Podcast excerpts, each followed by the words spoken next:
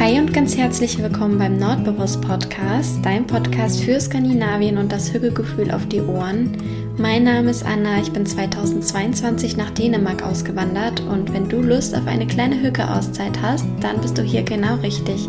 Mach's dir also gern gemütlich und dann wünsche ich dir ganz viel Spaß beim Zuhören.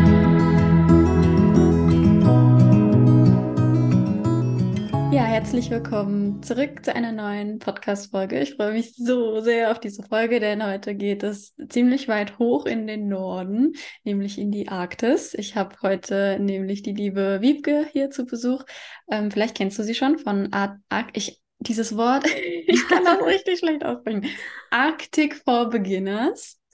Ähm, und ähm, ja, Wiebke wohnt in Schweden, in Lappland. Ich finde es so interessant und freue mich sehr drauf. Zusammen mit ihrem Mann und ihren drei Kindern ist sie ja nach Schweden ähm, ausgewandert und berichtet unter anderem ähm, bei Instagram über ihren Alltag in Lappland. Und es ist super interessant. Man sieht viele Nordlichter, Sonnenaufgänge, viel Schnee und äh, ja, wie man sich so vorstellt. Und Wiebke hat auch einen Podcast, den Hey Schweden Podcast, zusammen mit ähm, Svea. Und ja, das ist ein Podcast. Ich habe mal auf eurer Website geschaut. Ein Podcast für alle, die das Heimatland von Astrid Lindgren aus den Augen zweier Auswanderinnen näher kennenlernen wollen oder ihre Schweden-Sehnsucht auch außerhalb von Urlauben stillen möchten. Das war ein langer Satz.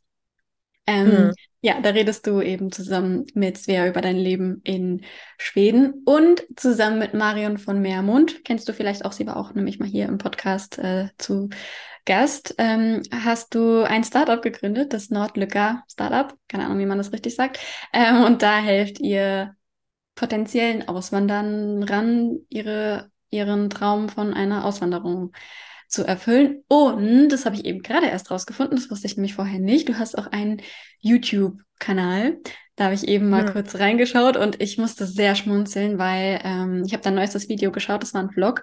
Und direkt am Anfang ähm, hast du ein Lied eingeblendet, das habe ich auch voll gerne in meinen Videos und es war dann direkt so voll schön, das zu hören und äh, voll die schönen Aufnahmen. So, das war jetzt eine sehr, sehr lange Einleitung. Ich würde sagen, ich lasse dich jetzt auch mal zu Wort kommen. Hi, liebe Wiebke, ich freue mich total, dass du heute als meine Gästin zu Gast bist. Oh, ja, Mensch, was für eine lange Einleitung. Vielen lieben Dank. Ich freue mich ganz, ganz doll, dass du mich eingeladen hast und bin ein bisschen aufgeregt, weil das ja das erste Mal ist, dass ich hier so, ja, so als Interviewpartnerin bin.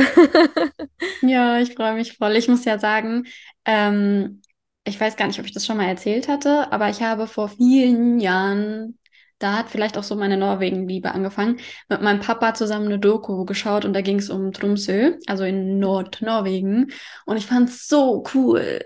Also so, so interessant, dass Leute wo leben, wo es quasi ein halbes Jahr dunkel ist und ein halbes Jahr hell. Ich fand das richtig, richtig spannend. Ähm, und okay, Tromsø ist nicht Lappland, aber es liegt ja da so in der Nähe. Mhm. Deswegen, ähm, ja, freue ich mich total, jetzt mehr über dein Leben zu erfahren. Vielleicht magst du ein bisschen erzählen, ja, wie sieht denn so dein Leben in Lappland aus, damit wir es uns vorstellen können? Mhm. Also, du hast es gerade schon gut auf den Punkt gebracht. Das Licht ist, glaube ich, das, was ähm, hier am am beeindruckendsten ist. Das sieht man auch bei meinem Instagram-Feed. Da sind sehr, sehr viele Sonnenauf- und Untergänge und äh, das Licht spielt eine große, große Rolle. Und es ist zwar hier nicht so, also ich wohne auf dem ja, 65. Breitengrad, also ungefähr noch so 120 Kilometer vom Polarkreis entfernt, äh, Luftlinie. Und deswegen haben wir nicht so richtig Polarnacht und Polartag. Man muss aber sagen, dass wir ähm, dass man es schon extrem spürt. Also diese 100, so Polarkreise sind ja auch immer Sachen, die sind so menschengemacht. Ähm, die, die Natur funktioniert ja nicht so nach, nach Breitengraden und so weiter und so fort. Und es ist schon so, wenn dann die Polarnacht in Spitzbergen anfängt beispielsweise, dann ist es bei uns auch so, dass wir dann noch, nur noch sehr wenig Licht haben und das Licht sich vollkommen verändert. Und jetzt ist ja Polar, die, die Polarnacht da vorbei. Und bei uns haben, ist es gerade so, dass wir wirklich von Woche zu Woche, eigentlich von Tag zu Tag extrem viel mehr Licht bekommen wir jetzt auch Deutschland jetzt wieder überholt haben. Ähm, das ist halt total verrückt. Also bei uns ist es jetzt morgens um sechs schon relativ hell und ähm, ja, eigentlich bis 18 Uhr ungefähr hell draußen. Und ein paar Wochen zu Weihnachten, na, sind ja so die dunkelste Zeit, da hatten wir halt ungefähr drei Stunden Licht am Tag. Boah, und, das ist krass. Ja, also es ist wirklich so, dass man es stark merkt, diese Unterschiede. Und das Licht beeinflusst uns extrem. Und ähm, im Sommer ist es dann so, dass wir sind ja halt südlich vom Polarkreis, theoretisch geht die Sonne nochmal unter. Wenn man aber jetzt auf einem hohen Berg steht, also hier sind ja einige Berge, es ist recht hügelig bei uns, ähm, da geht die Sonne dann halt nicht mehr unter. Da sieht man dann schon, dass die Sonne nur so kurz am Horizont äh, quasi den streift und wieder hochgeht. Und wir haben es dadurch 24 Stunden Tagestag hell. Also wir haben dann schon so eine Art Sonnenuntergangsphase und wieder Sonnenaufgangsphase, aber es ist wirklich ähm, nur so ein leichtes Dämmerlicht und noch sehr hell, also so, dass man draußen ein Buch lesen kann. Und, Wahnsinn. Ja. Ich kann mir das gar nicht vorstellen. Ich finde das so cool. Wirklich, ich bin total begeistert von deinem Leben. Vielleicht magst du auch mal kurz erzählen, wie ihr so lebt, damit man sich das besser vorstellen kann. Also mhm. habt ihr ein Haus? Wie sieht so die Umgebung aus? Ja, also wir haben ähm, das große Glück, dass wir uns ein altes Blockhaus gekauft haben. Das war immer so der Traum von mir und meinem Mann, dass wir irgendwann mal so ein schwedisches Blockhaus haben, was so richtig eben aus diesen Bohlen gebaut ist. Ähm, und unser Haus ist von 1910 ungefähr. Ich weiß immer nicht, 1910, 1911, also in dem Dreh, ähm, wurde es hier aufgebaut, wo wir jetzt sind. Und ähm, wahrscheinlich stand es aber schon vorher woanders, denn die Häuser werden hier ganz oft umge, die ziehen oft um. Und man mhm. weiß, also wir haben halt hier ein, so ein bisschen die Tapete weggemacht und dann sieht man so alte Zahlen drauf. Also die waren nummeriert, die Balken, und die wurden dann von woanders schon mal hierher gebracht. Deswegen wissen wir gar nicht genau, wie alt das Haus ist, in dem wir leben. Ach. Und ja, es ist halt so lebende Geschichte. Ich finde das total spannend. Und wir schauen halt aus dem Küchenfenster, wenn ich jetzt hier rausgucke, sehe ich halt Berge und einen See, der jetzt halt natürlich total zugefroren ist. Und ja, also ich finde es halt total traumhaft. Wir haben jetzt Alleinlage, also wir haben keinen richtigen Nachbarn direkt, aber man sieht weiter weg noch Nachbarn. Also ja. Und ansonsten ist die Gegend hier so, dass wir, das ist sehr, sehr waldig, äh, nee, sehr bewaldet, sehr viele Wälder sind hier. Willkommen in meinem ähm. Podcast, das zieht sich hier durch. ja, ähm, und ich, äh, genau, es ist so die Taiga, also es ist der boreale Nadelwald am Polarkreis, den wir haben. Das heißt, kaum noch andere Bäume, ein paar Birken noch, aber ansonsten eigentlich nur Kiefern. Und ähm, ja, sobald die Berge ein bisschen höher werden, hat man dann halt diese karge Tundra. Das ist so die Umgebungen, die wir, die wir hier haben. Ansonsten, ja, lebe ich in Skellefteå Kommune. Das ist im Moment eine sehr, sehr spannende Gegend, weil hier extrem viel passiert. Man denkt immer, dass hier halt keiner ist in Lappland, aber so ist es halt nicht. Denn das ist so ähm, eine absolute Hightech-Gegend, weil hier werden irgendwie gerade die wichtigsten Elemente, die wir in Europa brauchen, äh, aus dem Boden geholt, was man halt positiv, negativ bewerten kann. Also es ist halt nicht nur gut. Ähm, aber es gibt halt hier unglaublich viele Rohstoffe im Boden. Es gibt Gold, es gibt seltene Erden, Eisen. Und darum dreht sich halt das Leben der Leute hier auch einfach. Also es gibt unglaublich viel Industrie, sehr viele Arbeitsplätze und es werden händeringend Leute gesucht, die hierher kommen. Ja, und hier gibt es halt sehr, sehr viele Großprojekte, die gerade realisiert werden und deswegen ist es eine extrem spannende Gegend und dieser Kontrast zwischen der Wildnis, wo wir halt wirklich Luchse, Bären, Wölfe treffen und auch schon gesehen haben, zu der absoluten Moderne. Das war halt das, was uns jetzt extrem gereizt hat, weshalb wir auch ähm, ja, beschlossen haben, hier zu bleiben. Wahnsinn, das klingt total ja. interessant, weil ich hatte auch so das Bild im Kopf, dass da oben halt super wenige Leute wohnen, nur Natur, man trifft so kaum andere Leute, aber ich habe ja jetzt auch schon bei dir mitbekommen, dass es nicht, nicht so ganz ähm, ja, der Wahrheit entspricht, was ja auch gut ist, sonst würde man vielleicht schneller auch vereinsamen. Mhm. Ähm, und wie sieht so euer Alltag aus in Lappland? Das finde ich auch total interessant. Ja, also was so typisch Lappland-mäßig ist wahrscheinlich, ist, dass der Schnee einfach unseren Alltag bestimmt. Also wir haben sehr, sehr viel Schnee hier und auch diesen Winter hatten wir wirklich viel Schnee. Ähm, und es führt einfach dazu, dass man halt ständig Schnee schippen muss und da alle möglichen Gerätschaften braucht, um überhaupt diesem Schnee irgendwie Herr zu werden. Also wenn die, die Berge, die man jetzt hier hat, ich versuche manchmal das auch so zu fotografieren, weil man kann sich halt einfach gar nicht vorstellen. In Deutschland könnte ich mir das nicht vorstellen, aber es ist wirklich so, wenn man jetzt so einen VW-Bus hat, der irgendwo parkt, dann sind daneben die Schneeberge nochmal um einiges größer. Also der, es wird halt alles dann so aufgetürmt und ähm, wir sind halt ständig, sind stets und ständig alle Leute damit beschäftigt, sind die Straßen frei zu halten und irgendwo, dass man überhaupt irgendwo hinkommt, das zu organisieren. Und es ist auch wirklich so, dass man ohne Schneemobil jetzt ähm, ja auch gar nicht mehr in den Wald kommt oder so. Es ist einfach zu hoher Schnee.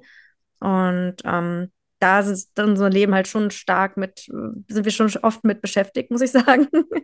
ähm, ansonsten leben wir ein relativ normales Leben, glaube ich, weil mein Mann und ich, wir sind beide Lehrer und das ist eigentlich das Gute am Lehrerdasein, ist, dass man auf der ganzen Welt sich vorstellen kann, was ein Lehrer macht und ähm, es auf der ganzen Welt Kinder gibt und ähm, fast überall irgendwie auch gerade Lehrer gesucht werden. Und das war halt unsere Chance, ähm, ja, nach Schweden zu gehen, mhm. weil hier halt ähm, ein extremer Lehrermangel herrscht und wir dann unsere, die, die Möglichkeit beim Shop, Shop gegriffen haben, um halt hierher zu kommen. Und wir haben halt drei Kinder und die gehen halt auch in die Schule und in den Kindergarten. So relativ normal eigentlich wie in Deutschland auch. Die gehen zur Musikschule, die machen, haben ihre Hobbys.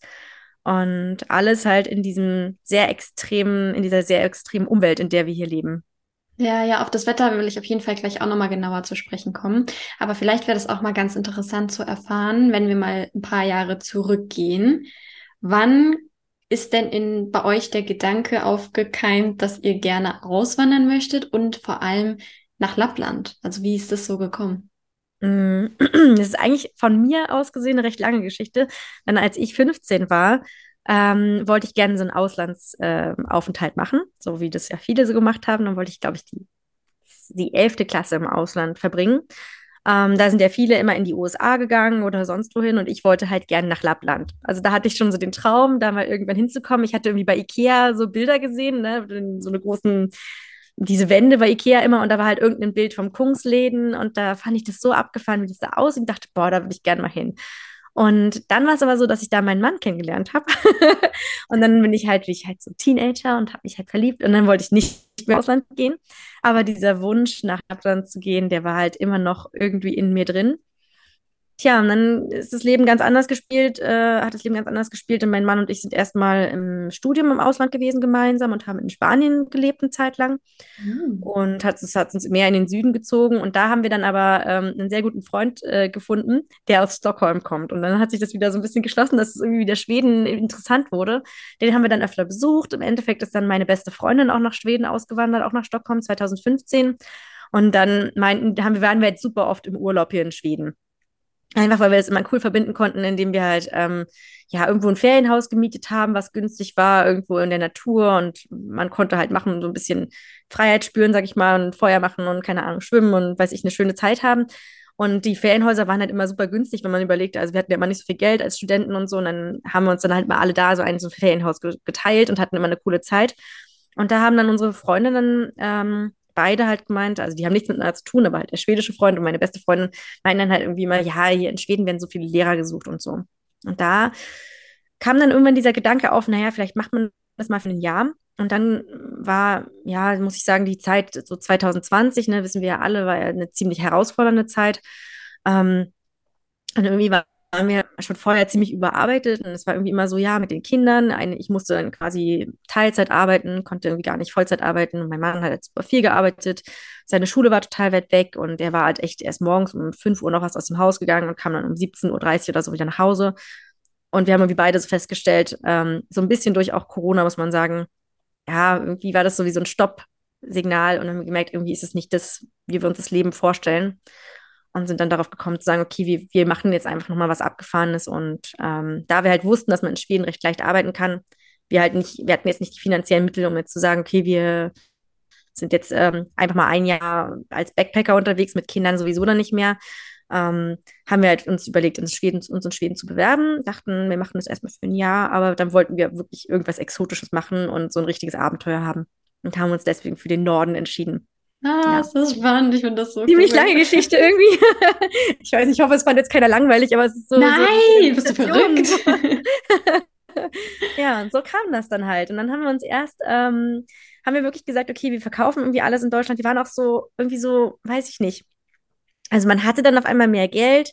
Ich weiß nicht, das kennen andere vielleicht auch, so kurz nach dem Studium. Und dann hat man auf einmal irgendwie Geld, das ist eigentlich ganz cool, aber irgendwie haben wir dann gemerkt, ja, irgendwie ist es gar nicht das, was uns glücklich macht, dass wir jetzt hier irgendwie uns so einen Haushalt irgendwie zusammengekauft haben und ähm, ja, es war irgendwie so ein ganz komisches Gefühl auf einmal. Haben wir gemerkt, eigentlich wollen wir viel mehr Zeit haben und viel mehr so Reisen und ein Abenteuer haben. Das sind viel mehr Dinge, an denen wir uns festhalten, als an diesen materiellen Dingen. Und ähm, ja, deswegen brauchten wir halt irgendwie so einen Break. Da haben wir alles verkauft und haben uns dann mit dem Geld, das war ganz witzig, ähm, weil man kann hier nichts mieten in Schweden, ja, haben wir uns dann halt hier ein Haus gekauft, was total verrückt war. Wir konnten uns dann mit dem Geld, was wir da erspart hatten, uns ein Haus kaufen, was man in Deutschland halt niemals könnte. Also wir haben 17.000 mhm. Euro für unser Haus bezahlt. Schön. Das klingt ja. gut. Also die Hauspreise sind hier unglaublich krass. Ähm, ja, und dann haben wir uns krass. gesagt, okay, selbst wenn wir nach einem Jahr wieder gehen, wir hätten ja so viel Miete in Deutschland bezahlt, also wir haben ja so viel mhm. immer an Kohle für Vermieter überwiesen, ähm, dann ist es quasi das Gleiche. Mhm. Und äh, ja, dann Wahnsinn. gemacht. Das finde ich richtig toll. Ich würde gerne auf einen Punkt eingehen. Ähm, und zwar habt ihr ja drei Kinder, auch zu Zeitpunkt der Auswanderung gehabt. Und ich finde das super, super inspirierend, wenn Leute mit Kindern auswandern, weil ich ganz, äh, oh, na, ganz oft nicht, aber hin und wieder bekomme ich die Nachricht, ähm, dass ich es ja äh, vergleichsweise relativ einfach habe ohne Kinder, was definitiv auch stimmt. Aber ich finde das immer so schade, wenn man, wenn das der einzige Grund ist, warum man solche Pläne komplett auf Eis legt. Und deswegen finde ich es immer sehr inspirierend, wenn Leute mit Kindern ausgewandert sind und somit nochmal zeigen, dass das auch möglich ist, wenn man, also dass es sich da immer Wege, Wege finden. Deswegen mhm. würde mich sehr interessieren, wie, wie eure Kinder das so mitgemacht haben und wie sie sich eingelebt haben und wie das so, also wie du das empfunden hast. Mhm. Ja, also ich muss auch sagen, man wird ja relativ auch kritisiert, weil in Deutschland ist ja hat man so diese Vorstellung, wenn man halt ähm, erwachsen wird, dann sucht man sich halt einen Partner, dann baut man ein Haus und dann kriegt man Kinder und dann bleibt man da am besten noch im gleichen Beruf bis zur Rente. Das ist ja irgendwie, glaube ich, immer noch so ein Idealbild in Deutschland. Und wenn man da eben raus ähm, aussteigt, dann kriegt man auch oft Kritik. Also ich muss auch schon sagen, ich kriege teilweise ganz schön harte Nachrichten auch über Instagram, wo ich irgendwie denke, naja, man kann es halt nicht so verallgemeinern. Und ich glaube, man muss halt immer auf seine eigenen Bedürfnisse gucken. Und wenn man halt merkt, ähm, dass man als Eltern sehr unglücklich ist und auch einfach kein, Familienleben hat, weil man eigentlich nur gestresst ist und nur von, von Wochenende zu Wochenende lebt, dann äh, finde ich ähm, persönlich, das ist wirklich meine eigene Meinung, aber ich finde, dann kann ich halt äh, auch keine gute Mutter sein und mein Mann auch kein guter Vater. Und wir haben halt einfach uns hingesetzt und auch wirklich überlegt, okay, ist es jetzt ein guter Zeitpunkt zu gehen oder nicht? Aber der Punkt ist, ähm, da war das dann so, dass unsere große Tochter, die hatte die erste Klasse in Deutschland gemacht, aber eben durch ähm, Covid war sie super viel zu Hause und hatte gar nicht verstanden, wie Schule funktioniert. Und da haben wir dann so gedacht, okay, jetzt ist eigentlich ein guter Punkt, nochmal woanders hinzugehen. Und sie kommt nochmal in die erste Klasse. Denn in Schweden ist es so, dass sie halt ein Jahr später eingeschult werden, die Kinder. Also die fangen halt mit der Förschule-Klasse an, so wie wir mit der, mit der ersten Klasse in Deutschland anfangen sodass sie halt, ähm, haben wir so gedacht, okay, dann hatte sie die erste Klasse, war ja relativ wenig Unterricht und viel so, naja, zu Hause sein und so. Ähm, das hat sie quasi schon mal äh, wie so diese Vorschule-Class und dann kommt sie in die erste Klasse und lernt quasi richtig, wie Schule funktioniert. Und das finde ich vielleicht, wenn man so eine Auswanderung plant, sollte man immer so ein bisschen gucken, dass es auch in das Leben der Kinder passt. Ähm, und deshalb bei uns war einfach ein guter Punkt, weil dadurch, dass die Schule halt anfing, war ja sowieso alles neu für meine, für meine Tochter so ein Schulanfang ist ja einfach nochmal ein ganz großer Step ähm, im Vergleich zum Kindergarten. Und meine kleine Tochter, die wurde halt drei und die wäre auch in Deutschland von der Krippe in den Kindergarten gegangen. Also für die war auch klar, dass ein Wechsel kommt. Na, und mein Sohn, der ist dann eben äh, in die Förschule-Class gekommen, aber der wäre halt auch in die große Gruppe Kindergarten irgendwie gekommen oder sogar eingeschult worden, weil der ist so zwischen, so ein, so ein Zwischenkind von diesen Zeiten. Da war es noch ganz unklar, ob der jetzt eingeschult wird oder nicht. Also für den wäre irgendwie auch ein Wechsel gewesen. Das war also ganz gut, dass wir gesagt haben, okay, alle haben jetzt irgendwie einen Wechsel, der ansteht und der sowieso schwer wird. Denn ob man jetzt in die Schule wechselt oder ob man jetzt ähm, ja, umzieht, das ja immer, sind ja für Kinder immer wieder so Punkte, die auch schwierig sind. Und klar, am Anfang muss man einfach sagen, war es für meine Kinder auch sehr schwer. Aber sie haben sich halt, weil sie auch Schweden verbunden haben mit äh, Urlaub und mit den ganzen vielen schönen Dingen, die wir immer schon erlebt haben in Schweden. Da kannten sie das ja auch schon so als Land und dieses Gefühl, dass Schweden was Positives ist, hatten sie halt schon. Und dann war es halt ein großes Abenteuer. Und wir haben es ihnen halt auch die ganze Zeit als Abenteuer verkauft und haben auch gesagt, wir machen das jetzt für ein Jahr und wenn es uns gar nicht gefällt, dann gehen wir auch wieder zurück. Und das haben wir mit den Kindern auch kommuniziert. Und tja, im Endeffekt ähm, haben die Kinder sich unglaublich schnell ein, eingewöhnt. Also ich war überrascht darüber, wie schnell Kinder sich anpassen können. Also sie packen das hunderttausendmal schneller als wir Erwachsenen. Ähm, die haben die Sprache unglaublich schnell gelernt, die haben total schnell Freunde gefunden und haben sich super schnell in dieses neue Schulsystem eingewöhnt, weil es einfach total gerecht ist. Also es ist wirklich ein tolles Leben als Kind in Skandinavien. Also ich denke mal auch in Dänemark und Norwegen ist es wirklich super schön. Und ähm, ja, also ich denke, und dass sie das eigentlich sehr gut vertragen haben und ähm, geschafft haben, diese Auswanderung. Inzwischen ist es auch sogar so, ich bin total stolz auf meine beiden kleinen Kinder. Also mein Sohn, vielleicht ganz kurz, meine Tochter war sieben, mein Sohn war fünf. Oh, da war das schon sechs. Also er wurde dann sechs. Und meine kleine Tochter war zwei und wurde drei. Also so alt waren die. Und jetzt inzwischen sind es meine Tochter neun und mein Sohn wird acht und meine Tochter, meine kleine Tochter wird fünf. So. Mhm. Und meine kleinen Kinder, die Jüngeren, die ähm, sind inzwischen so gut im Schwedisch, dass sie halt wirklich zwei Muttersprachen haben. Und das finde ich richtig, ja. richtig cool. Also ich hatte jetzt gerade vor kurzem so, eine, so einen Arztbesuch mit der Kleinen und sie hat die kompletten Anforderungen, die schwedische Kinder auch haben, sprachlich. Und das finde ich richtig cool. Und mit meinem Sohn hatten wir jetzt auch gerade letzte Woche so ein Gespräch mit der Lehrerin und der spricht genauso wie die schwedischen Kinder. Und der, ja, also ich finde, das ist so ein also so viel, was wir den Kindern damit geben können, so viel mehr, als wir es in Deutschland auch könnten, weil eine zweite Sprache als Muttersprache zu haben, ist einfach immer ein, ein Als und immer gut. Und da bin ich einfach total stolz drauf, dass wir auch das uns getraut haben zu machen, weil ich glaube, die Kinder haben sehr viel mehr, ähm, was sie mitnehmen, als wenn sie in Deutschland geblieben wären und gestresste Eltern gewesen wären. Ja, ich finde auch, ich glaube, gerade mit Kindern ist es ja eine sehr, sehr, sehr individuelle Entscheidung. Deswegen kann man das, finde ich, gar nicht verallgemeinern. Ähm, und finde auch, wie du schon sagst, das hat ja keinen Zweck, wenn alle unglücklich sind, nur deshalb nichts zu verändern. Deswegen, ähm, ja, wie gesagt, finde ich es sehr, sehr inspirierend, dass ihr das ähm, gemacht habt. Und ich finde es auch total verrückt, wie schnell Kinder Sprachen lernen können. Mein Gastkind hier auf der Farm, der spricht ja auch zwei Sprachen, dann auf einmal, du sagst ihm einmal einen deutschen Begriff, den merkt er sich auch. Also Kinder sind richtig mhm. krass, was Sprachen angeht. Die sind total krass. Also gerade, ich glaube, auch wenn man einem anfängt, dass das Gehirn so arbeitet, dass sie wirklich so gezwungen sind, eine zweite Sprache immer zu sprechen und zu hören und so, dann geht es auch mit den anderen Sprachen leichter. Also die sprechen jetzt inzwischen schon super gut Englisch und ich glaube nicht, dass sie so viel verstehen könnten oder sprechen könnten in Deutschland. Also weil einfach das Gehirn jetzt so dran trainiert ist. Also für die, wenn ich jetzt mit meinem Mann, wir haben vorher immer auf Englisch geredet, wenn wir nicht wollten, dass die uns verstehen, wenn wir uns um Geburtstag oder ne, also, so manche Dinge, wo man sagt, ha, so muss das Kind jetzt nicht hören. Aber das verstehen die jetzt komplett. Also wir haben es irgendwie zu Weihnachten gesagt, da meine ich so, ha ja, die Geschenke sind in der Garage und habe es auf Englisch gesagt und mein Sohn gleich, was? Die Weihnachtsgeschenke sind in der Garage? so krass, dass er das jetzt verstanden hat. Also ja, das wow. ist schon beeindruckend. Absolut, ja. Mhm. Ja, mega, mega cool. Ähm, vielleicht können wir jetzt doch nochmal auf den Winter zu sprechen kommen, weil ich finde, oder offensichtlich ist das ja ähm, in Lappland ein großes Ding. Ähm, es ist ja wahnsinnig, was ihr für Mengen an Schnee hat. Also wenn ich jetzt mit Oslo komme, das ist ja wahrscheinlich gar nicht vergleichbar. Und da war es ja für mich schon viel. Und da war ich das ja gar nicht gewohnt, gewohnt das Auto frei zu schippen, bevor man dann mal losfahren kann. Mhm. Ähm, aber bei euch, das ist ja nochmal ganz andere Ausmaße. Und ich würde super gerne mehr erfahren, wie ich mir den Winter in Lappland vorstellen kann. Also, wie du schon sagtest, also man braucht ein Auto. Klar, weil ihr.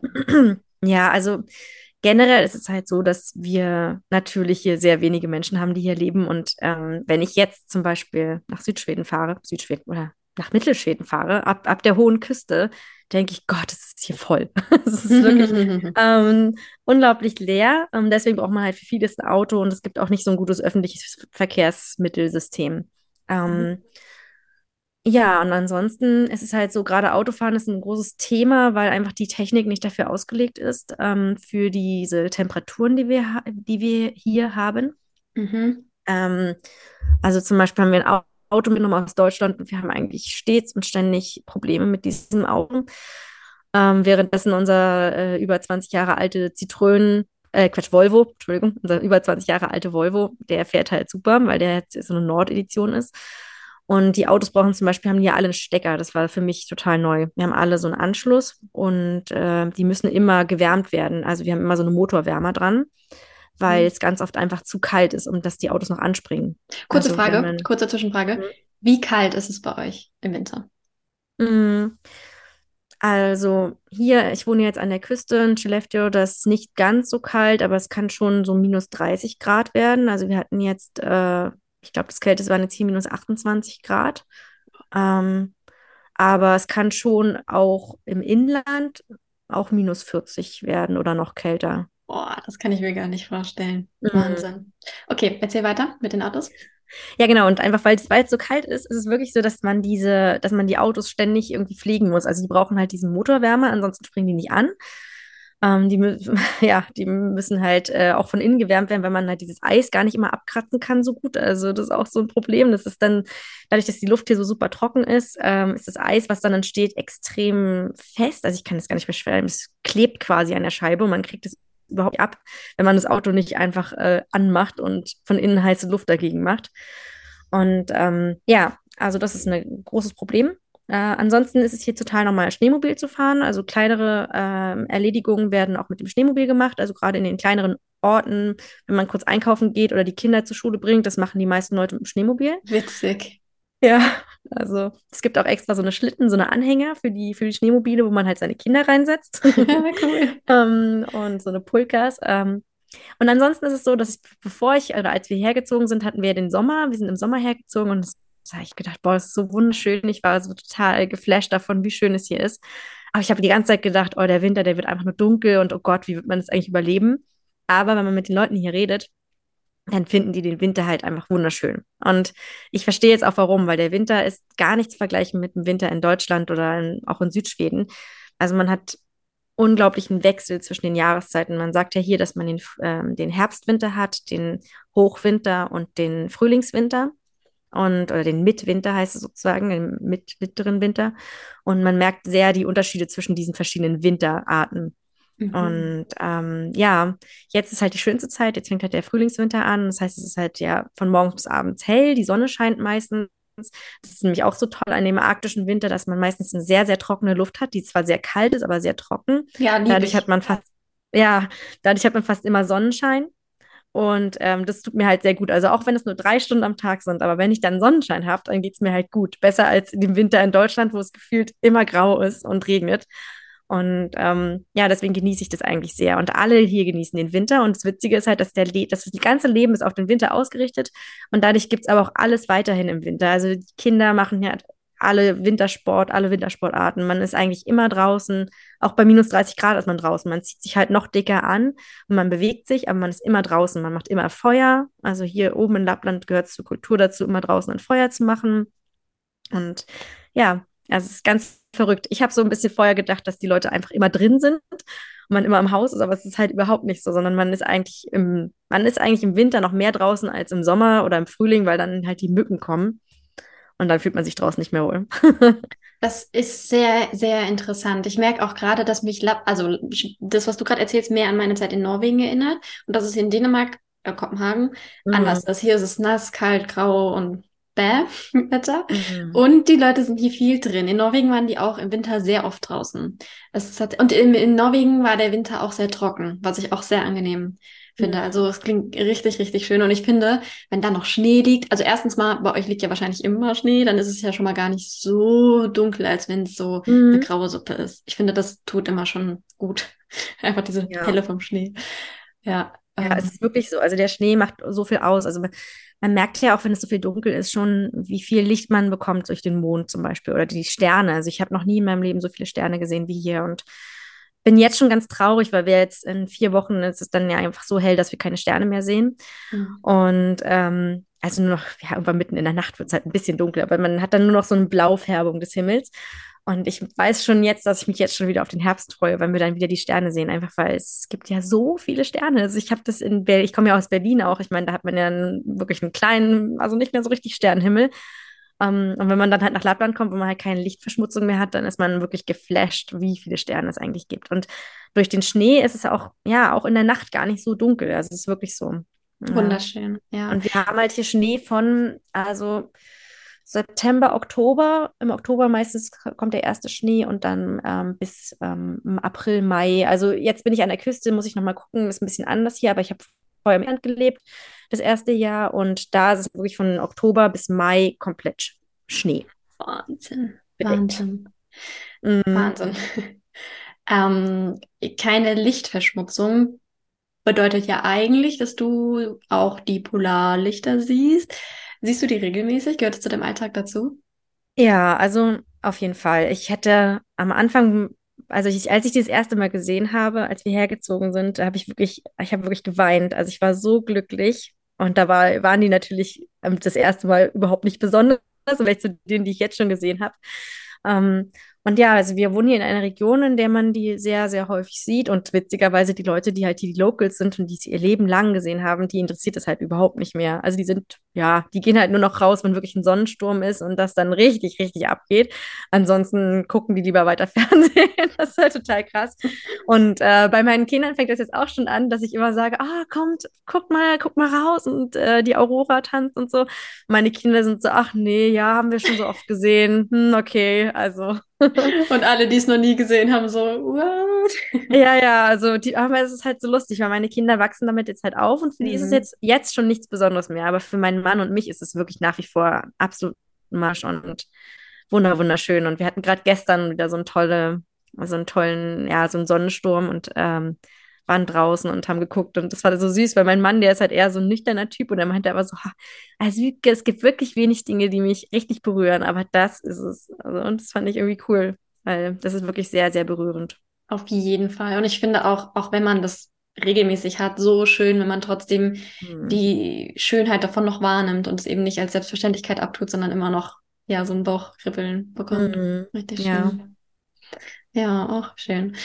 Ähm, ich würde gerne noch so auf die Auswanderung an sich zu sprechen kommen, weil ich mir vorstellen könnte, dass es. Wobei, warte mal, eine Sache interessiert mich auch noch.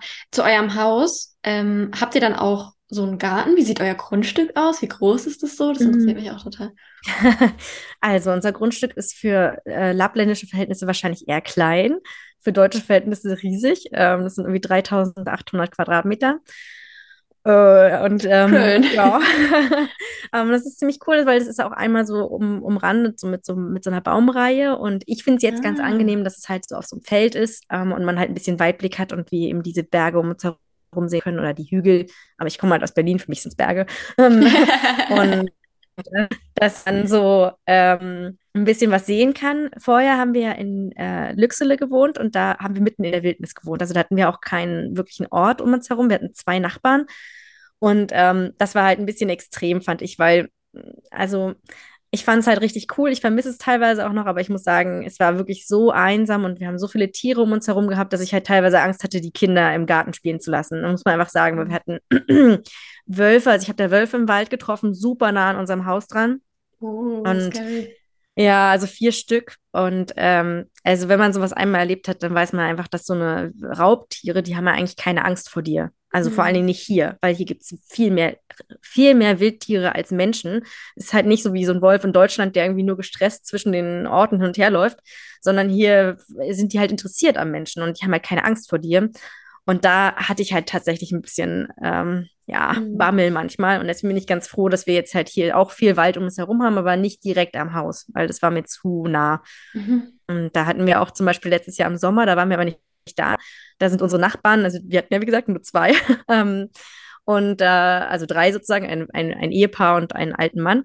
Und unsere Nachbarn sind halt mit dem Quad da vorbeigefahren und haben halt direkt vor unserem Haus eine Bärenmutter mit drei Bärenbabys langlaufen sehen. Also wirklich, die sind Wahnsinn. quasi durch unseren Garten gelaufen. Wahnsinn. Und äh, ja, also so ist halt hier auch der Alltag. Man lebt halt wirklich mit der Wildnis und an der Wildnis. Und ich bin jetzt ganz froh, dass wir halt hier so ein bisschen ähm, auf dem Feld sind und nicht ganz so nah dran sind. Nichtsdestotrotz haben wir halt Elche auch schon viel gesehen vom Küchenfenster oder die Rehe, die kommen tatsächlich auf unser Grundstück. Das ist ganz süß und ja. Wahnsinn, das ist echt so ein komplett anderes Leben, was ihr jetzt lebt im Vergleich zu vorher. Das ist echt Mm. Hammer, total inspirierend. Und wie ähm, sieht's aus mit einer Stadt in der Nähe? Wo sind die Schulen? Wie habt ihr das da so? Einkaufsmöglichkeiten? Mm. Genau, also vorher haben wir, also nicht genau, vorher haben wir in, haben wir in Lüxele Kommunen gelebt und da ist es tatsächlich extrem dünn besiedelt. Also da mussten wir 40 Minuten fahren, um dann halt so nach Lüxele zu fahren, wo wir auch gearbeitet haben. Und das ist halt wirklich ein kleiner Ort. Also man kann das gar nicht mit Deutschland vergleichen. Ich weiß jetzt gar nicht, also nicht mal eine Kleinstadt in Deutschland. Und da gibt es dann halt mal einen, einen Supermarkt und eine Tankstelle und eben halt eine Schule. Ich meine, Lüxel ist schon ganz süß. Das will ich jetzt auch gar nicht, das klingt jetzt vielleicht so negativ, aber ich habe halt vorher nicht damit gerechnet, dass es so super klein ist. Ich glaube, da sind irgendwie 13.000 Leute oder so, die da leben. Also es ist ja wirklich, wirklich winzig. winzig. Ähm, und da wir dann ja beschlossen haben, hier oben zu bleiben, war aber auch irgendwie klar, dass wir, dass, dass das eben nicht geht mit den Kindern. Also weil die wollen natürlich, weil wir sind ja aus Deutschland und da ist es ja schon so, dass man versucht, seinen Kindern ein bisschen was zu ermöglichen und ja, nicht nur im Wald halt irgendwie rumzulaufen.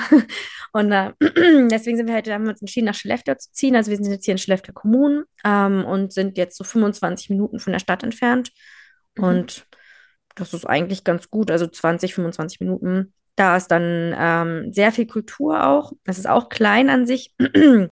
Das, äh, das ist halt ganz cool, weil da ist jetzt ähm, so eine riesige Batteriefabrik, die gebaut wird von Northvolt. Und dieses ähm, Riesenprojekt zieht halt unglaublich viele Leute an und da ist auch eine ganz neue Stadtplanung. Und die wird halt sehr nachhaltig geplant, die Stadt, und mit ganz moderner, innovativer Technik. Das ist total spannend. Und da gibt es zum Beispiel auch so ein, äh, das ist das größte Holzhaus der Erde im Moment. Oh, ähm, wow. Das ist, ist wirklich groß, komplettes Holzhaus, wie so ein, ja, ein richtiges Hochhaus. Und das ah. ist so ein ah. Kulturhaus zum Beispiel. Okay, ja, das ist, spannend. Das ist ziemlich cool. Da in diesem Kulturhaus, da gibt es halt ganz viele Ausstellungen, super viele Konzerte und ähm, alles Mögliche. Also da ist jetzt auch so ein bisschen Leben. Und das war für uns jetzt eine ganz gute Balance zwischen einerseits sind wir halt immer noch irgendwie in der Wildnis, andererseits haben wir jetzt aber auch eine Stadt in der Nähe und können halt auch mal ins Konzert gehen. Und da gibt es halt auch ganz coole Restaurants und ja, also das, das ist so ganz nett. Da kann man auch einkaufen. Da gibt es auch einfach alles, was man jetzt hier in Schweden so braucht. Sag ich mal, die ganzen großen Ketten, ähm, die man hier in Schweden kennt. Ja, Ika, genau, aber halt Haut-M und weiß ich was alles. Ähm, also eine richtige Einkaufsstraße und äh, ja, da, da fehlt es sozusagen an nichts. Kein Ikea, aber es ist nicht so weit weg auch. Wie ist denn das eigentlich, wenn ihr online was bestellt? So? Geht das mhm. ganz normal? Das ist eine doofe Frage. Nee, ist keine doofe Frage. Das ist gar nicht so leicht, weil wir halt hier äh, so weit weg von allem sind. Also wir brauchen für so Amazon-Lieferungen meistens so drei Wochen. Und andere bestellen so einen Tag vorher. Genau. Wahnsinn. Und es war schon auch eine kleine Umstellung aus Deutschland. Also wir müssen jetzt immer ein bisschen vor, vorplanen, wenn wir irgendwas äh, bestellen wollen. Und ja, also manche Sachen dauern sehr lange hierher. Das bringt mich jetzt zu meiner nächsten Frage. Ist, hast du das Gefühl, dass dein Leben entschleunigter und langsamer ist jetzt da oben? Ja, auf jeden Fall. Also gut, ich mache mir selber immer relativ viel Stress, weil ich ja jetzt irgendwie noch tausend neue Projekte angefangen habe. ähm, aber das war ja so der Hauptgrund, war ja, dass wir, dass wir auch weniger arbeiten wollen. Denn hier in Schweden, generell in Schweden, hat man eine ganz andere Einstellung zum Leben und zum Arbeiten. Und das ist sehr angenehm, dass man einfach, ja, nicht lebt, um zu arbeiten, sondern man arbeitet, um halt ein schönes Leben zu haben. Und diese Mentalität ist schon sehr verbreitet. Also Familie steht an erster Stelle, auch für meinen Chef. Da ist überhaupt kein Problem, wenn ich jetzt sage, das Kind ist krank. Also klar ist jetzt keiner begeistert, aber es ist wirklich kein Problem für niemanden. Und die ganze Mentalität ist so viel angenehmer. Und dann natürlich, denke ich, durch Lappland ist man noch mehr entschleunigt, einfach weil es ja, immer passieren kann, dass wir einen Schneesturm bekommen im Winter und dann auch einfach nicht weg können. Also es gibt halt hier diese, ähm, ja, die heißt Snökanon, das ist so eine Wetterlage, also Schno Schneekanone und die ist halt hier an der Küste. Das ist wirklich extrem. Man kann hier innerhalb von ein paar Stunden einen halben Meter Schnee bekommen. Und dann geht nichts mehr. Dann bleiben alle zu Hause, dann kann man nicht mehr Auto fahren, dann sind die Schulen zu. Ähm, und man weiß einfach, dass die Natur hier so extrem ist, dass man auch dadurch einfach entspannter wird, weil man einfach sagt, ja, okay, wenn ich jetzt halt später komme, kann ich jetzt nicht ändern. Also man plant sein Leben irgendwie ganz anders und man hat andere Prioritäten. Das ist irgendwie, ich weiß nicht, ob ich es jetzt gut erklären konnte, aber ich würde schon doch. sagen, dass man entschleunigter ist, auf jeden Fall ist. Und ähm, ich habe halt noch nie in meinem Leben so mit der Natur gelebt wie hier. Ja, ja, das glaube ich. Finde ich wunderschön. Ja. Ähm, schneit es denn oft im Winter? Mm, also diesen Winter hat sehr viel geschneit, fand ich. Aber eigentlich zum Beispiel letzten Winter, es schneit nicht so oft, es schneit dann aber immer sehr viel, wenn es schneit. Hm, hm, ja, Wahnsinn. Ach, wenn dann die Sonne rauskommt und dann äh, scheint die Sonne so auf den Schnee und dann glitzert das. Ich liebe das. Ich, hm. Richtig schön. Ja, das ist ja. richtig schön, ja. Ah. Ähm, ich habe mir gerade spontan überlegt, ich stelle die Fragen zur Auswanderung an sich mal hinten an, weil ich dein Leben da, wie das Leben so ist, viel interessanter finde. Um, aber wir können ja gerne irgendwann mal noch eine zweite Podcast-Folge machen. Ich glaube nicht, das wird ja, würde jetzt den Rahmen sprengen. Also falls dich das interessiert, kannst du es sehr gerne schreiben. Dann mache ich noch einen zweiten Teil mit Liebke. Ähm, ich habe mir nämlich überlegt, und ich finde, das ist voll das coole Format, ähm, und zwar habe ich nämlich eben gerade ganz spontan, bevor wir angefangen haben, die Folge aufzunehmen, bei Instagram gefragt, ob jemand Fragen hat an dich. Und ich schaue da jetzt mal rein, was da so gekommen ist, weil ich könnte mir vorstellen, so zwei Fragen oder so können wir uns herauspicken. Mhm. Ähm, dann können wir es ein bisschen interaktiver gestalten. Guck mal, hier steht direkt, ich habe keine Frage, aber Wiebke ist total toll. Ich freue mich riesig auf die Podcast-Folge. Oh. oh, mega süß.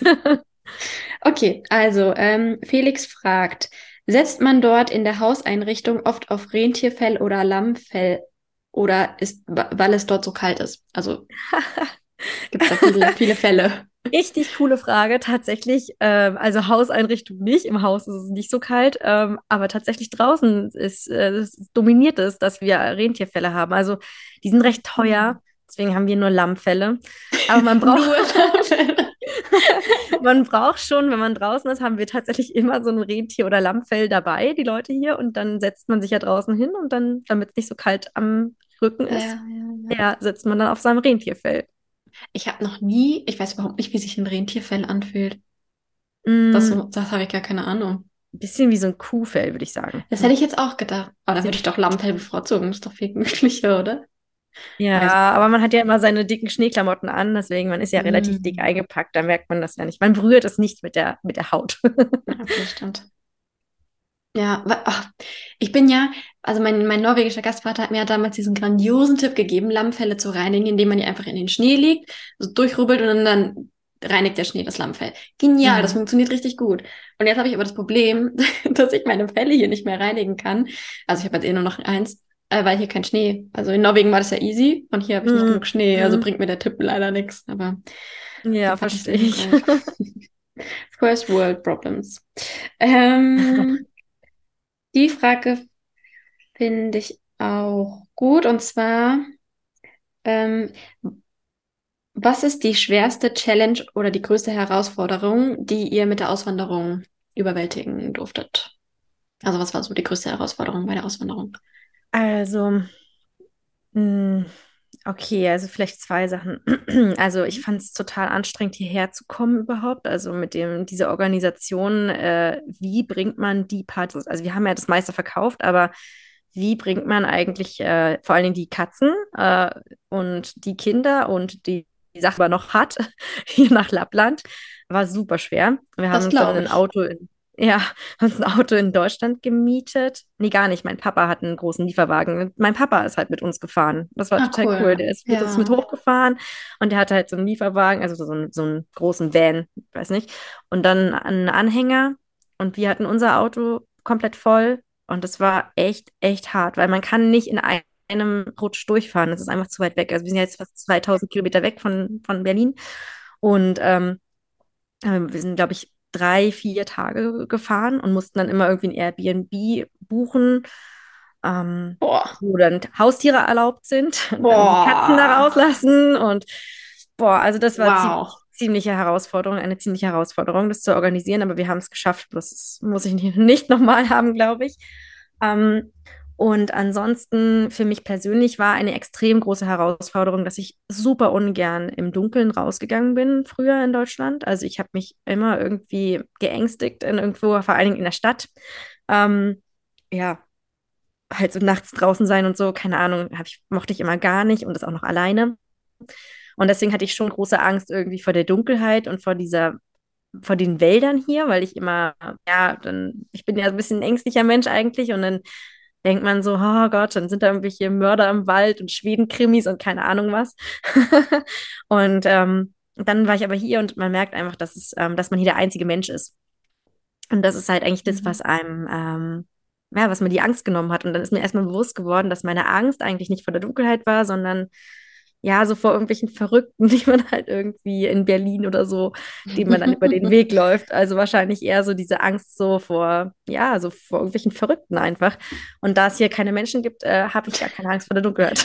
ich, ich, ich, ich, also ich schaue ja, radikal habe ich aufgehört, mir Krimis anzuschauen, mhm. weil dadurch ist dein Gehirn, wird voll darauf programmiert, oh, Verbrechen wartet hinter jeder Ecke. Mhm. Dabei ist es gar nicht so. Du kommst in deinem Leben, wenn überhaupt, vielleicht kommst du auch gar nicht in Verbindung mit so einem Verbrechen, das ist ja der Regelfall. Aber dadurch, dass man so viele Krimis und so sieht, zum Beispiel, ich habe ja mhm. Aktenzeichen XY geliebt, gucke ich jetzt gar nicht mehr. weil das wirklich so ist, dass dein Gehirn total darauf programmiert ist, oh Gott, jeder will mir, mhm. wenn jemand an der Haustür klingelt, die wollen mich überfallen. Dabei ist es ja gar nicht so. Das finde ich total interessant, was das mit einem macht. Ist wirklich so. Also ich habe auch, auch total aufgehört damit. Ich kann mir auch keine Horrorfilme mehr angucken, die nee, im Wald spielen, weil dann äh, würde ich wahrscheinlich auch wieder Angst bekommen. Und ja, auch so, ich habe mir so früher immer so gerne so True Crime Podcasts angehört. Mm, zum das Einschlafen. Halt auch gar nicht mehr. Ich habe mir die zum ja, Das ist das Dürfste, was man machen kann, wirklich. Auf jeden Fall.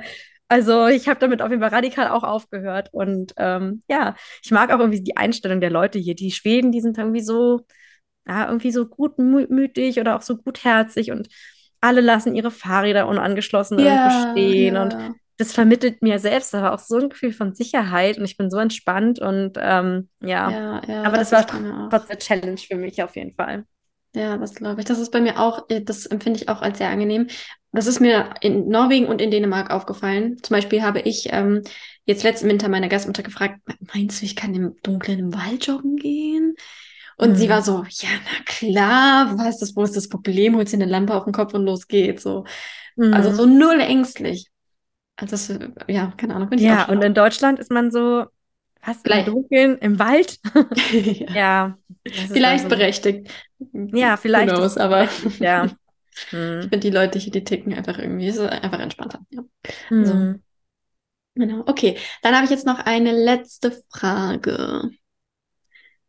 Äh, was nehme ich denn? Ich habe noch so viele offen. Ne? Ist jetzt nicht so, als wären alle Fragen beantwortet. Okay, vielleicht ganz interessant. Falls jetzt hier jemand zuhört, der auch mit dem Gedanken spielt, nach Lappland auszuwandern, dann kann er sich natürlich ähm, an dich wenden als Experte. Aber mhm. vielleicht schon mal so, ähm, um, um so grob die Frage im Podcast zu beantworten. Was findest du, sollte man vorher wissen? Schrägstrich, was war anders, als du gedacht hast? Und ja, hm. ganz spannend. Also man sollte vorher wissen, dass es nicht nur dunkel ist und nicht nur kalt, sondern dass es wirklich äh, unglaublich viele Jahreszeiten gibt, die man einfach mal erleben sollte. Und mh, mm, ja, auf jeden Fall vorher wissen sollte man auch, dass man sich nicht ein Auto aus Deutschland mitnimmt, sondern dass man auf jeden Fall ein, Auto in, in Nordschweden kauft. Denn das war wirklich, also ich weiß, ich rede immer von diesen Autos, aber ich war so überrascht, dass es wirklich so, mm, die Technik, die wir haben, also auch mein Handy, meine Kamera, alles, ist nicht dafür produziert, dass es in diesen Breitengraden funktioniert. Mhm. Und damit habe ich überhaupt nicht gerechnet vorher. Ich habe da einmal nicht drüber nachgedacht, dass äh, okay, also so eine Kamera, die gibt halt den Geist auf bei minus 30 Grad. Noch zehn Sekunden. Und, ähm, so ein Auto. Ja, genau, noch zehn Sekunden. Ähm, und auch äh, so ein Auto funktioniert halt nicht und hat irgendwie drei, drei Millionen Warnzeichen, wenn es nicht extra so eine Winter Edition ist. Ich wusste das vorher gar nicht, dass es diese Winter Editions überhaupt gibt. Ja, und ähm, deswegen, also der größte Fehler war, glaube ich, dass wir unser Auto mitgenommen haben. Der mhm. finanzielle Fehler. Und das sollte man definitiv vorher wissen. Da muss man sich einfach darauf vorbereiten. Und ansonsten muss man sich definitiv viel Geld zur Seite legen, um diese ganzen Klamotten zu kaufen, weil man braucht doch, man braucht einfach diese Arktis-Sachen. Das ist schon, das ist, muss ich sagen, haut ganz schön rein. Aber wenn man hier zum mhm. Urlaub herkommt, dann ist es ganz cool. Die meisten Anbieter, die bieten ja äh, mit an, dass man da gar nichts kaufen muss, sondern man kriegt dann von denen Tourguides und so kriegt man einfach komplett so eine Schneeanzüge gestellt und das ist ganz cool. Das wusste ich vorher nämlich auch nicht. Mhm. Und das habe ich jetzt mitbekommen, ähm, dass es die meisten so anbieten. Und das finde ich ganz cool. Das heißt also, für, für einen Urlaub braucht man sich nicht unbedingt die teure Fjellreven-Komplettausrüstung kaufen. so. Kannst du die empfehlen? Ja, also ich kann Fjellreven auf jeden Fall extrem empfehlen. Das ist die beste Marke. Ah. Muss ich ah. jetzt mal sagen. Ich werde von denen nicht gesponsert oder so, leider. Äh, noch nicht. ja, nee, aber die sind wirklich, ähm, also das ist auch das, was man am meisten sieht. Hier, die meisten Leute tragen Fjellreven äh, oder halt Bergans. Kleidung jetzt, ne? Kleidung, genau. Also alles andere ist, glaube ich, tatsächlich nicht äh, arktistauglich. Wahnsinn, okay, das wusste ich gar nicht. Cool, mhm. voll gut zu wissen. Ja, aber es gibt auch von, von Fellreven gibt es ja, das ist ja eigentlich das Coole an Fellreven, ist ja, dass sie diese extra Arktis-Linie haben. Also die haben diese Expedition äh, Sachen und die sind ja dann richtig, richtig dick. Also sowas braucht man wirklich in Deutschland oder woanders nicht anziehen. Aber hier, also haben das tatsächlich auch die meisten. Ich nicht, weil ich mir noch keine Jacke für 600 Euro gekauft habe, aber vielleicht kommt das ja dann mal, wenn ich noch ein bisschen länger hier bleibe. Die hält ja dann auch für 20 Jahre. Falls hier jemand von Fjellreben zuhört. ja, Ihr dürft mich gerne ausrufen. Also wenn du nicht der perfekte Kooperationspartner wärst, Naja, anderes Thema. Aber voll der gute hm. Tipp auch äh, jetzt für, wenn man da Urlaub machen möchte, weil ich könnte mir vorstellen, dass es sehr reizend ist, da für einen Urlaub mal hinzugehen, hm. sowohl im, im Sommer auch Kannst du auch Im Sommer ist es auch toll. Also okay. die meisten kommen, glaube ich, im Sommer. Also ich okay. sehe hier schon super viele deutsche Autos im Sommer rumfahren, ah. ähm, weil man einfach im Sommer halt gut hierher kommt. Ne? Im Winter ist es dann einfach wirklich schwierig, äh, das zu organisieren, wenn man eben auch nicht diese speziellen Spikes hat. Das fand ich auch so lustig. Da kommen manchmal so Fragen. Ich habe da irgendwie letztens so ein Reel gemacht, irgendwas mit Auto, bla mit meinem Volvo oder so. Und dann kam halt direkt wieder so ein Kommentar von wegen, ja, hast du dir mal neue Winterreifen gekauft? Und ich denke mir so, nee, ich bin hier mit meinen alten Wetterreifen aus Deutschland. Das ist halt so lustig, weil Winterreifen bringen halt hier gar nichts. Man braucht halt diese speziellen Spikes an den Autoreifen. Das sind, die sind ja in Deutschland verboten. Das sind so eine richtigen, man richtige Spikes an den, an den Reifen dran. Und ja, also es ist halt immer so verrückt, dass man einfach extra Reifen hat für die Gegend hier. Und das ist natürlich für Vanlifer und so schwer, deswegen kommen nicht so viele im mhm, Winter. Ja. Aber wenn man dann eben im Winter kommt, dann ist es eigentlich noch schöner als im Sommer, finde ich. Ja, das kann man sich aber auch echt nicht vorstellen mit diesen Spikes und so. Also nee. auch unter den Schuhen. Also wir hatten in Norwegen so Dinger, die man uns auch unter die Schuhe ja.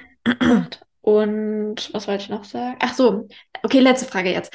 Ähm, wenn ihr denn eure Familie besuchen möchtet, gibt es da einen Flughafen in der Nähe oder wie macht ihr das da? Mm, ja, also eigentlich gibt es eine ganz gute Verbindung. Ähm, von Skellefteå kann man mit SAS ähm, bis nach Stockholm fliegen und von Stockholm gibt es dann den Anschlussflug nach Berlin. Ähm, mhm. Und man kann jetzt, ähm, leider ist es halt gerade so teuer, es kostet irgendwie echt also ich habe jetzt überlegt zu fliegen und das waren irgendwie 700 Euro hin und zurück. Die habe ich dann nicht äh, gegönnt.